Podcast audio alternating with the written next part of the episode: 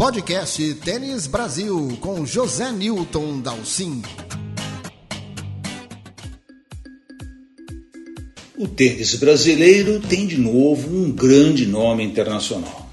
Beatriz Haddad Maia, nível top 10 do ranking de simples, de duplas, grandes resultados internacionais, uma imagem que hoje aparece em todo o noticiário do tênis brasileiro, na televisão, nas mídias sociais, na internet. E o tênis brasileiro certamente precisa aproveitar de novo essa oportunidade para dar uma alavancada. Mas como é que nós podemos aproveitar o grande momento da Biadade e dar esse novo salto? Salto que, vocês lembram muito bem, não foi dado na época do Google. Para falar sobre isso, um tema tão importante assim, podcast de Tênis Brasil não podia convidar outra pessoa senão Marcelo Meyer. Marcelo Meyer que tem um histórico espetacular, tanto no tênis de base, tênis promocional, treinou grandes figuras do tênis brasileiro, como Marcelo Sabiola, Fernando Merigene, Marcelo já navegou em todas as áreas do tênis, não há ninguém mais indicado para bater esse papo com a gente aqui nessa semana. Marcelão, em primeiro lugar, obrigado pela tua presença aqui no podcast Tênis Brasil. Zé Nilton Dalcin, grande figura do tênis brasileiro, perdão, acompanha há mil anos também, né?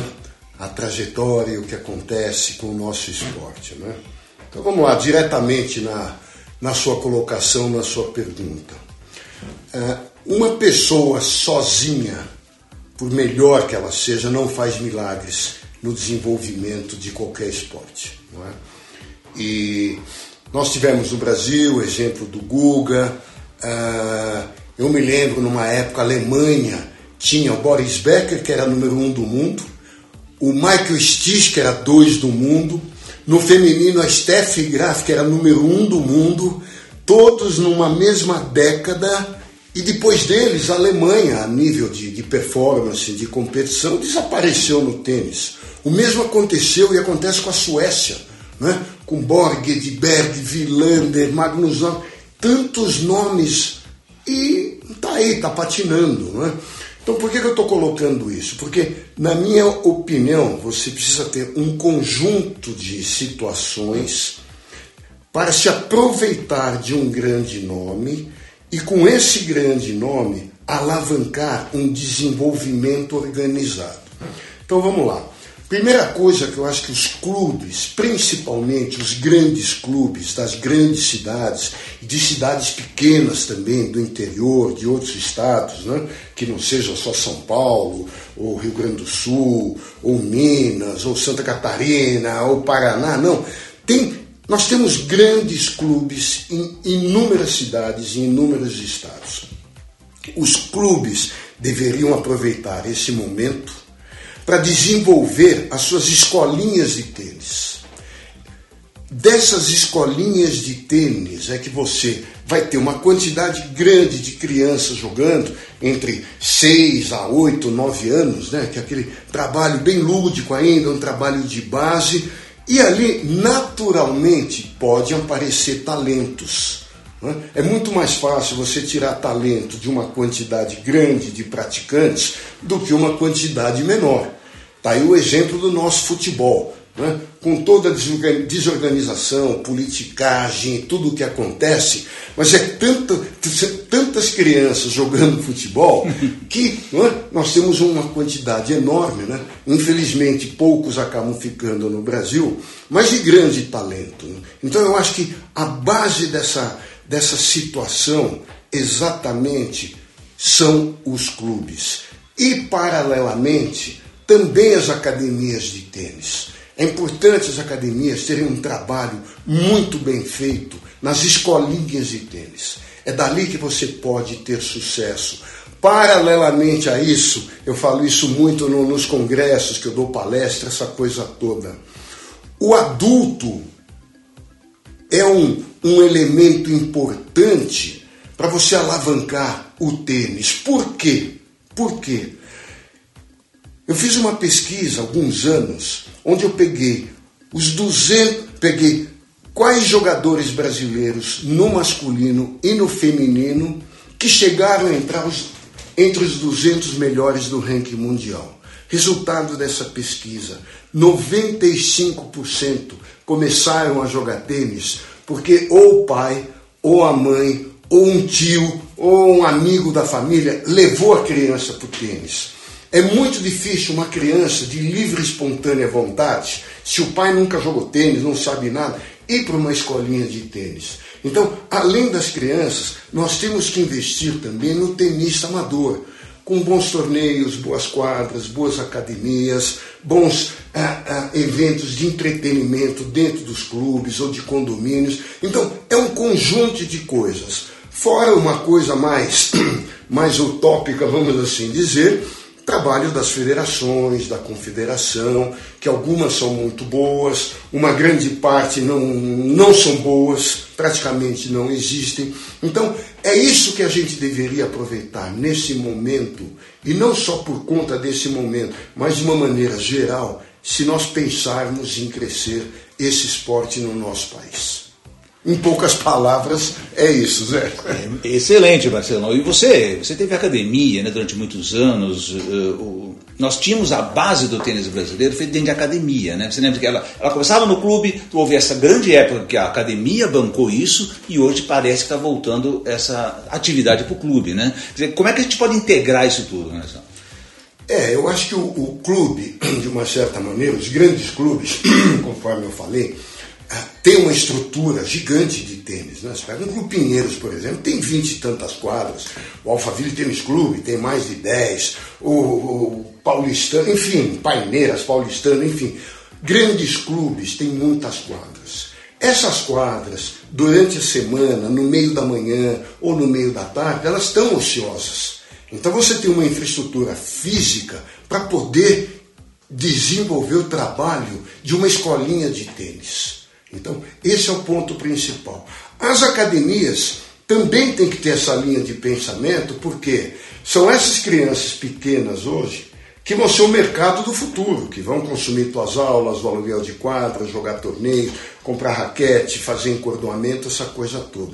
Então, é um conjunto de situações, isso que é muito importante, que vão, como consequência, formar um grande cenário para o tênis brasileiro. E a Bia está aí. É? O, que, o que nós estamos ganhando de mão beijada hoje, o que nós não tínhamos nem na época do Guga, são os jogos pela televisão. Hoje você tem toda semana, é só você ligar a televisão, você tem grandes torneios sendo televisionados para o Brasil inteiro. Infelizmente, ainda, a maioria em, em, em, canais fechados, né, TVs a cabo, mas que já atinge uma população enorme de telespectadores. E isso atrai uma quantidade enorme de crianças, de adultos para o esporte, principalmente com a cultura brasileira. O que é a cultura brasileira esportiva? O brasileiro gosta de torcer. Então você tem uma brasileira como foi agora, né? semana 10, 15 dias atrás, Roland Garros, pelo fato da Bia estar vencendo, chegar numa semifinal, todos os recordes de audiência das emissoras a cabo que transmitiram esse jogo foram recordes na história do esporte brasileiro. Então, temos que aproveitar essa vinda de mão beijada. Na época do Guga, eu me lembro, o, o, o segundo título do Guga e o terceiro título dele em Roland Garros, eu fui o comentarista, juntamente com o saudoso Rui Viotti, para todo o Brasil. Mas nós tínhamos a possibilidade, e isso tudo pela TV Record, não existiam as TVs a cabo naquele momento. E nós conseguimos mostrar ah, ah, com muita restrição quando ele chegava ou na semifinal ou na final. E eu me lembro numa semifinal do Guga na TV Record que choveu, o jogo atrasou para nós tirarmos o Raul Gil do ar num sábado à tarde, que ele, o horário dele estava quando o Guga estava no quarto por quinto set. Tiraram alguns momentos, voltaram alguns momentos. O que eu tomei de flechada na rua, parecia que eu era o dono da TV Record. E eu tive que explicar que a grade né, de anunciantes da TV Record do Raul Gil, naquela época, era infinitamente maior do que um jogo do Guga. Não é? Então, são situações que hoje as, as TVs a cabo nos proporcionam. Hoje elas podem ficar 3, 4, 5 horas mostrando uma partida de tênis, porque elas precisam de eventos esportivos. Não é? Então, tá aí, ó, tá na, tá na mão das pessoas que hoje estão desenvolvendo o tênis no Brasil. Não é? Como eu, eu tenho outro, outro, hoje em dia outras atividades, mas sempre estou colaborando para o desenvolvimento do tênis brasileiro. Né? Isso está no sangue da gente, não tem, não tem jeito. Então acho que é mais ou menos por aí, Zé. Deixa eu te provocar um pouco, Marcelo, porque a gente está falando em, clube e academia, e eu sei que o pessoal lá em casa está falando assim, mas espera aí, eu não, não sou sócio de um clube, eu não tenho dinheiro para pagar 100, 200 reais um horário de academia ou uma aula de academia, e a gente tem aquele espelho nos Estados Unidos que é a, o esporte escolar, esporte universitário, que não é exatamente o mesmo modelo na Europa, hoje a Europa ainda se concentra muito mais no clube. Né? Agora, como adaptar esses modelos? Mas como a gente chegar nas escolas? Esse é sempre um eterno problema. É claro, numa situação fácil, até porque a escola não tem uma quadra específica para jogar tênis, mas a entrada do, do, esporte, de uma maneira geral, mas principalmente aqui no nosso caso o tênis, no, na escola, na parte escolar, é essencial, você não acha? Sem dúvida nenhuma, Zé. E infelizmente nós estamos muito, mas muito longe ainda né, de, vamos pegar uma vai, referência americana. Né, nos Estados Unidos, né, em qualquer esquina você tem um parque com várias quadras públicas de tênis. Né? As escolas públicas, não, não só as particulares, tem quadras de tênis, as faculdades então nem se fala. Então nós estamos muito longe dessa realidade, não é? Agora, o que ah, ah, está acontecendo hoje no nosso país, não é? Nós temos alguns projetos muito bem feitos, que são projetos sociais, que são professores não é? que voluntariamente, na maioria dos casos, conseguem uma quadra num parque ou conseguem adaptar até dentro de uma favela, né, uma quadra de tênis, adapta numa quadra de futebol ou coisa parecida, e conseguem oferecer para a comunidade essas aulas de tênis. Se nós conseguíssemos, né, e aí você vai precisar de subsídio tanto do, dos órgãos governamentais, mas eu já enxergo que muitas empresas, muitas instituições privadas estão se sentindo até numa obrigação de devolver para a comunidade aquilo que eles estão recebendo. Então nós temos hoje aqui, vai pegando a minha região aqui, né, de, de, São Paulo, Zona Sul, um pouco aqui Zona Oeste, nós temos o projeto Bola Dentro, no Parque Vila Lobos, né, com o professor Agostinho. Quantos anos que esse projeto né, ele funciona e funciona bem. Nós temos agora o Raquetes para a Vida, do professor Adriane, aqui em Itapevi, que também está funcionando. Agora, são abnegados, são professores abnegados que têm um subsídio muito pequeno, eles fazem assim por amor à arte, vamos assim dizer. E como esses dois exemplos, nós temos o, o, o, em Belém, né? É, é, no Rio Grande do Sul, nós temos vários projetos acontecendo, mas ainda um país com mais de 200 milhões de habitantes como o nosso, isso não é nada, isso é muito pouco. E o tênis é mais difícil de você desenvolver isso, porque você precisa de uma quadra.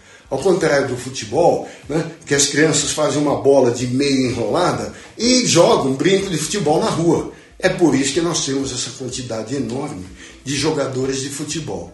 Então, é, são sonhos possíveis sim de vir acontecer. Tem um outro problema uh, que eu sempre julgo grave, Marcelo, você está muito mais tempo no tênis do que eu, certamente você vai dizer para mim que você já cansou de ouvir falar nisso, que é o problema do material esportivo. A gente não consegue diminuir os impostos, os custos do material esportivo, hoje já muito mais acessíveis que 10, 20 anos atrás, nós passamos daquela época né, de, de que era praticamente impossível você ia comprar uma prestação, uma raquete. Hoje, você tem raquetes excelentes, mas tem raquete de 300 reais. Você tem o calçado, já não é mais aquela coisa necessária. O uniforme, você pode jogar um qualquer praticamente uniforme, entrar na quadra e jogar. Ficou mais acessível, mas ainda é muito caro. Uma bola de tênis é extremamente cara. Então, é a gente nunca vai conseguir uh, superar essa barreira dos impostos que tanta gente promete e não consegue fazer isso acontecer? É complicado, Zé. Aí, aí você tem duas situações. Né? A primeira, obviamente, é a nossa carga tributária. Né? Quando você compra uma raquete e paga 100 reais, esses 100 reais, 40 reais, foi embora de tributação. Quer dizer, é, quem está comprando é que está pagando esse tributo, né? esse imposto. Exemplo dos carros, que está hoje aí, com carro popular, essa coisa toda. Mas por que, que o carro é caro? Porque a metade do valor de um carro é imposto que você está pagando. Então, esse é o primeiro cenário. Né? É, como que nós poderíamos, né, num segmento esportivo tão necessário para a educação das crianças, para a cultura das crianças, né, para uma possibilidade futura de, de, de, de poder é, é, estabelecer um, um, uma melhor qualidade de vida através do esporte, eu acho que o governo deveria pensar sobre esse aspecto né, para ajudar essa criançada, principalmente, a poder ter acesso a esses esportes. O outro cenário, que é um pouco mais favorável e que eu acho que deveria acontecer, ele acontece, mas ele ainda de uma maneira pequena, são as marcas esportivas. As marcas esportivas também deveriam investir nesses projetos, porque a partir do momento que você tem melhores jogadores de performance, o que você tem um mercado maior consumidor, você vai ganhar mais dinheiro. Então, na minha modesta visão, essas marcas deveriam também estar investindo muito mais, além do que elas já investem, na doação desses materiais esportivos para esses projetos sociais problema que sempre me incomoda muito, Marcelo, é a questão das quadras públicas. Né? Até estava conversando com você aqui um pouquinho antes de conversar. Lá no Tênis Brasil, você que está em casa pode acessar lá Tênis Brasil, a seção Saiba Mais, você vai encontrar um ícone chamado Quadras Públicas e a gente conseguiu ali com muito sacrifício listar as quadras públicas no Brasil que você pode jogar gratuitamente ou praticamente de graça, né? um ou outro pega uma pequena taxa ali. Mas o, o número, a quantidade é absolutamente uh, ridícula, a gente podia dizer, para um país do tamanho nosso. Né? Nós conseguimos listar lá 297 quadras públicas no Brasil inteiro. Quer dizer, isso é piada, né? Você que mora, ficou tanto tempo nos Estados Unidos, Miami, é piada, né, Marcelo? Agora, como é que a gente pode fazer isso acontecer? Quer dizer, toda cidade tem um parque público, toda cidade tem uma prefeitura agindo. Uh, não falta um projeto sério para pensar nisso? Não, sem dúvida nenhuma. Né?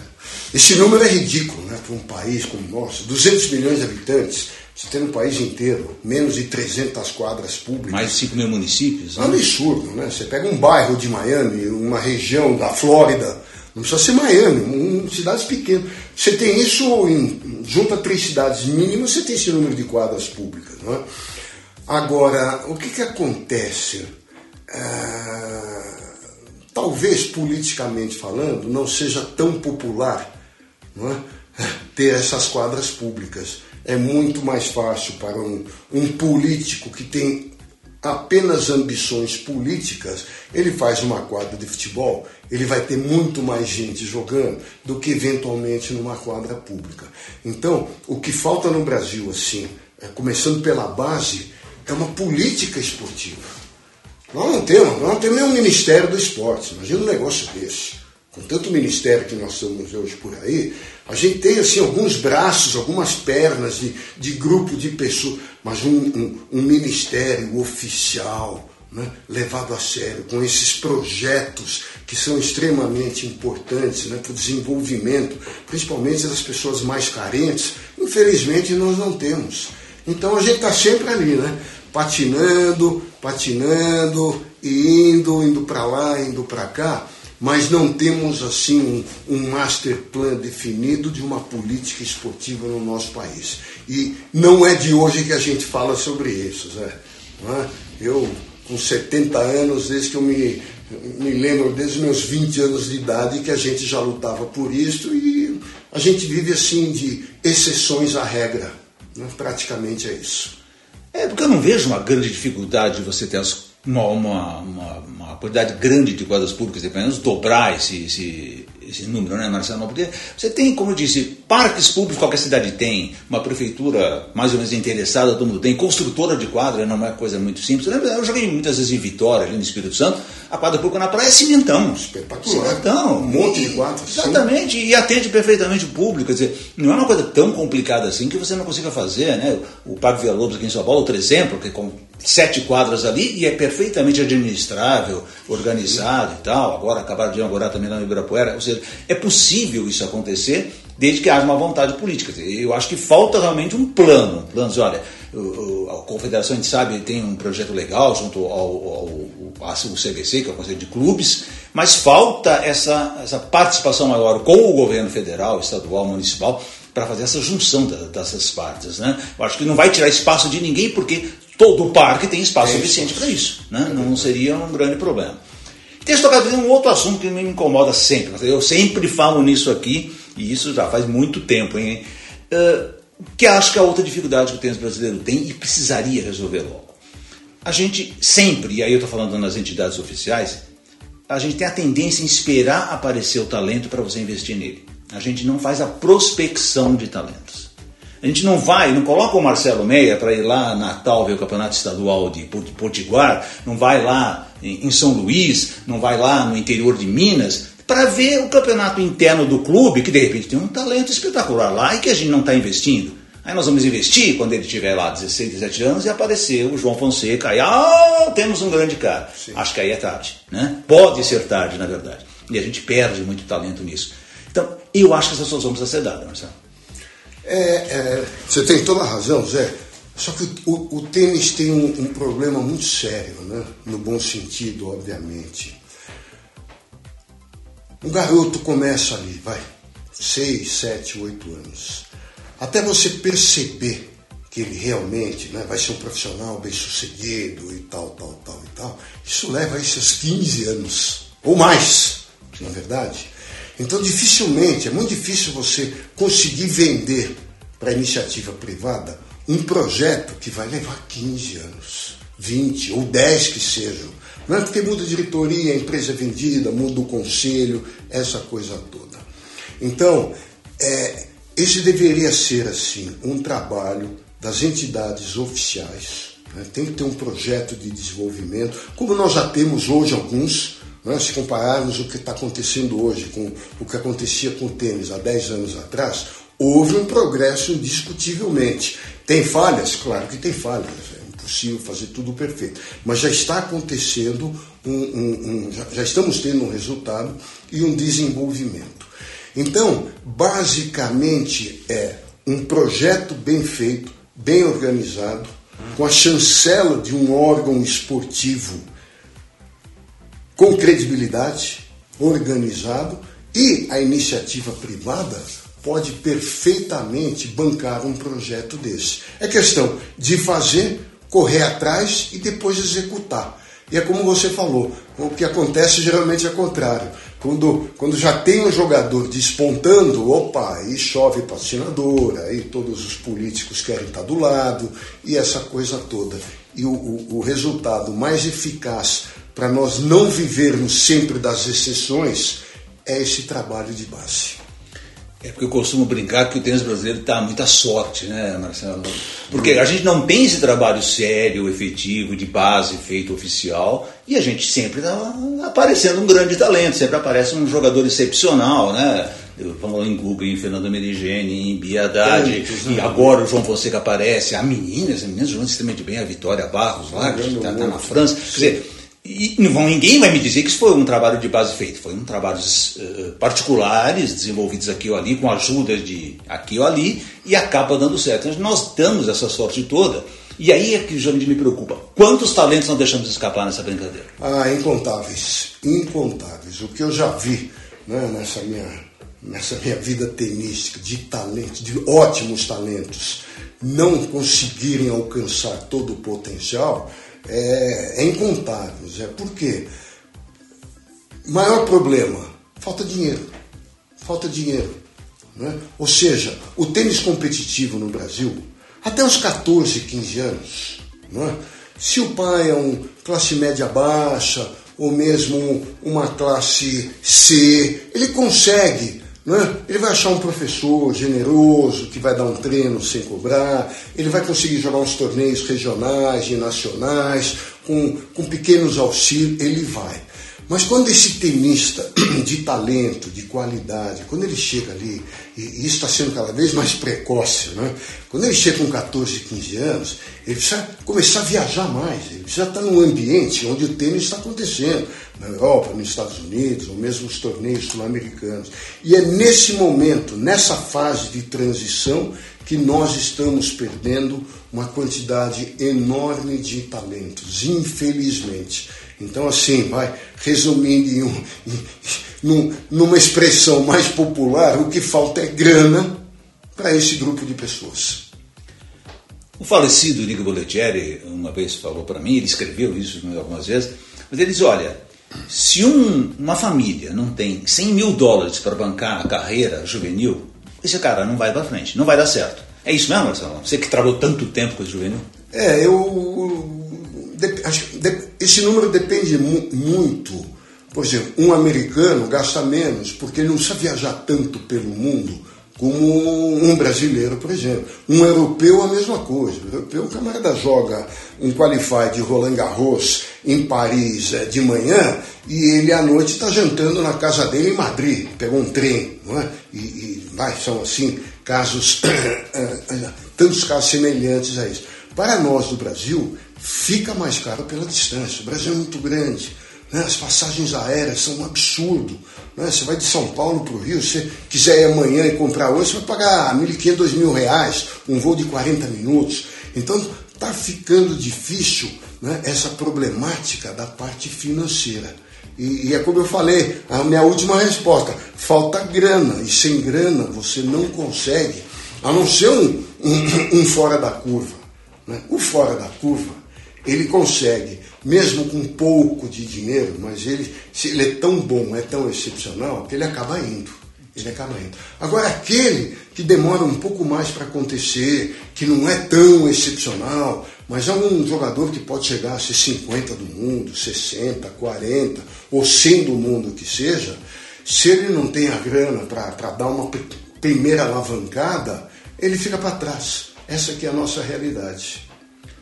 Mas eu não posso deixar de fazer a pergunta para você, que todo mundo me faz, você já deve ter ouvido 400 milhões de vezes, mas acho que é sempre um debate interessante, essa comparação entre o tênis brasileiro e o argentino.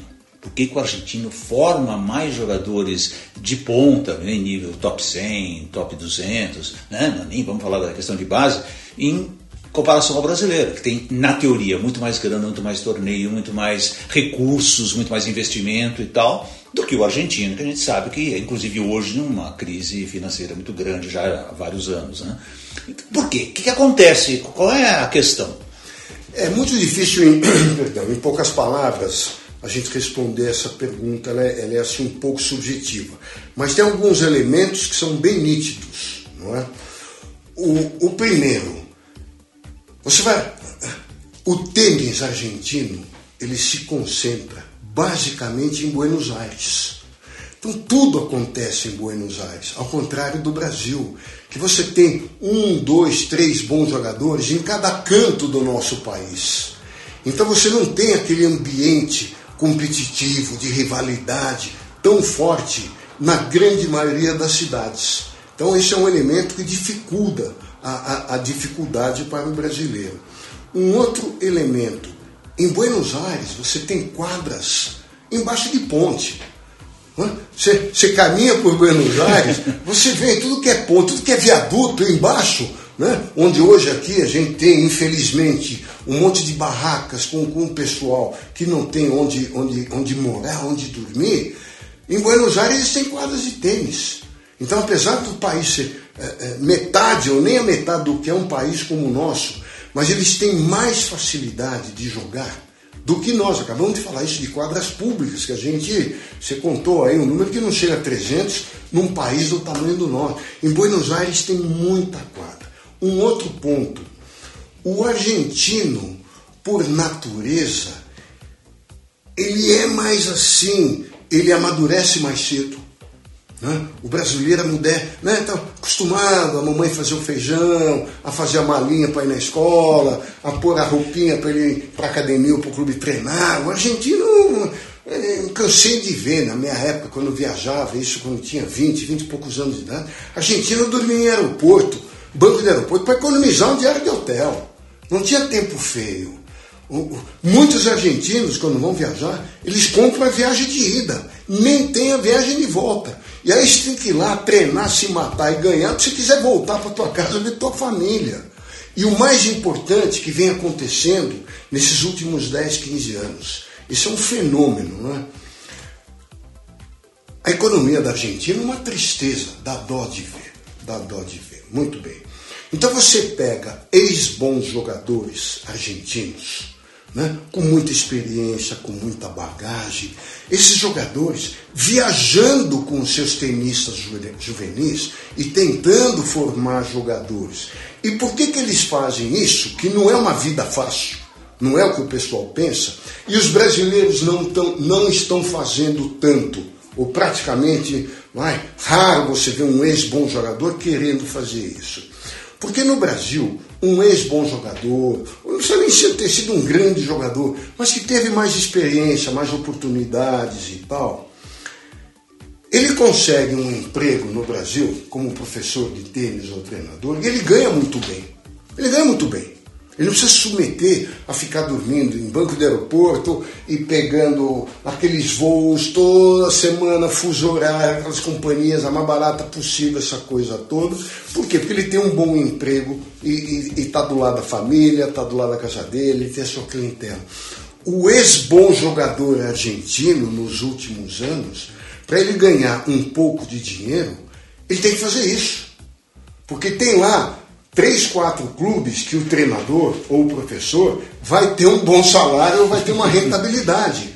Então, qual é a consequência disso? Pô, tá cheio de cara que, que, que ficou entre os 50, 30, 20 do mundo viajando com jogadores. Coisa que no Brasil não está acontecendo.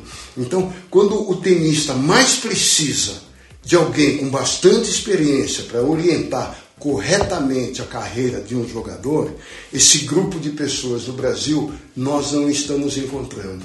Então, tem tantas outras respostas que eu poderia dar em relação a isso. Mas assim, vai, encurtando um pouco, essa é um pouco da visão que eu tenho dessa, dessa diferença do tênis brasileiro e do tênis argentino. Ah, excepcional, Marcelo. Para a gente fechar, deixa eu te fazer uma pergunta que também me fazem muito, eu acho que você é um cara excepcional para responder isso. Uh, porque você treinou tantos homens como as mulheres, as meninas e meninos, ele, Dadá, inclusive, treinando com você, você treinou Fernando Mergente, você treinou vários uh, degraus aí do tênis. Qual é a diferença? Qual é a dificuldade maior de treinar um homem e uma mulher? Qual é a diferença disso? Porque hoje nós estamos falando exatamente porque a Bia está ali, Bia está treinada por um treinador, o Rafael Pacciaroni, que nem é tão conhecido assim do circuito, eh, treinando por um homem, portanto, e conseguiu esse sucesso todo. Né? Qual é a dificuldade disso? Olha, eu vou colocar assim, né? tentar encurtar também, porque poderia dar uma resposta muito longa sobre isso. Por exemplo, para uma menina que começa a viajar, elas são mais precoces que os meninos. Né? O sexo feminino é mais precoce emocionalmente, fisicamente, do que o homem. Então, com uma menina 14, 15 anos viajar o mundo sem dinheiro, como a maioria nesse estágio acontece, Pô, dormir num banco de aeroporto, numa estação de trem, numa estação de ônibus, que é o que eu fiz muitas vezes com meus 19, 20 anos, e, e muitos homens continuam fazendo, uma menina é mais complicada. O homem pode viajar sozinho pela Europa com 15, 16 anos, ele não vai ter problema nenhum. A menina é muito mais difícil. É muito mais difícil. Então, esse lado para o tênis feminino eu considero muito mais difícil do que o tênis masculino. Onde é que as meninas levam uma vantagem sobre um treinamento eh, eh, eh, comparando com o sexo masculino? Você pega uma menina, eu vou dar um exemplo. Quando o Meligene era 200 e 200 do mundo, tá? O Kirmair, nosso colega, né, grande amigo, jogador, ele treinava Sabatini. Sabatini era 2, 3 do mundo naquele mesmo período. E pela nossa amizade, o Kirmair vira e mexe. Marcelo, pô, pede pro Fernando treinar hoje com a Gabriela, com a Sabatini. E, logicamente, a gente ia. O Fernando fazia aquela carinha meio, né? Mas para o pessoal ter um parâmetro daquela época, daquela época. Quando ele jogava um set, ele como número 200 do mundo e ela como número 2, 3 do mundo, não dava jogo. Não dava treino para o Fernando. A velocidade da bola, é, dos ângulos, a força física, essa coisa toda. Isso até hoje, você pega hoje um jogador ranqueado número 200 da ATP, ele vai encher de bola e vou tomar porrada, porque mas é a realidade para quem não conhece. Uhum. Se ele jogar com a número 5, 6 do mundo, não vai ser tão fácil como era, porque o, o, o feminino melhorou muito, muito nos últimos cinco anos. Mas vai ganhar com alguma facilidade. Então por que, que eu estou falando isso? Porque uma menina, quando ela está no Brasil, para ela encontrar um treino, um, um, um jogo, um sparring do nível dela é infinitamente mais fácil do que para o menino. Eu dou o exemplo do Meligene. Meligene era um do Brasil, para eu arrumar alguém naquela época, isso em 92, 93, 94, quando eu estava treinando o Fernando, acho que até um pouco antes, pô, era a coisa mais difícil do mundo, porque tinham dois, três caras naquele, naquele período que jogavam no nível dele. Esses dois, um estava machucado, o outro estava jogando um torneio lá na, na Tchecoslováquia, o outro era de outra cidade.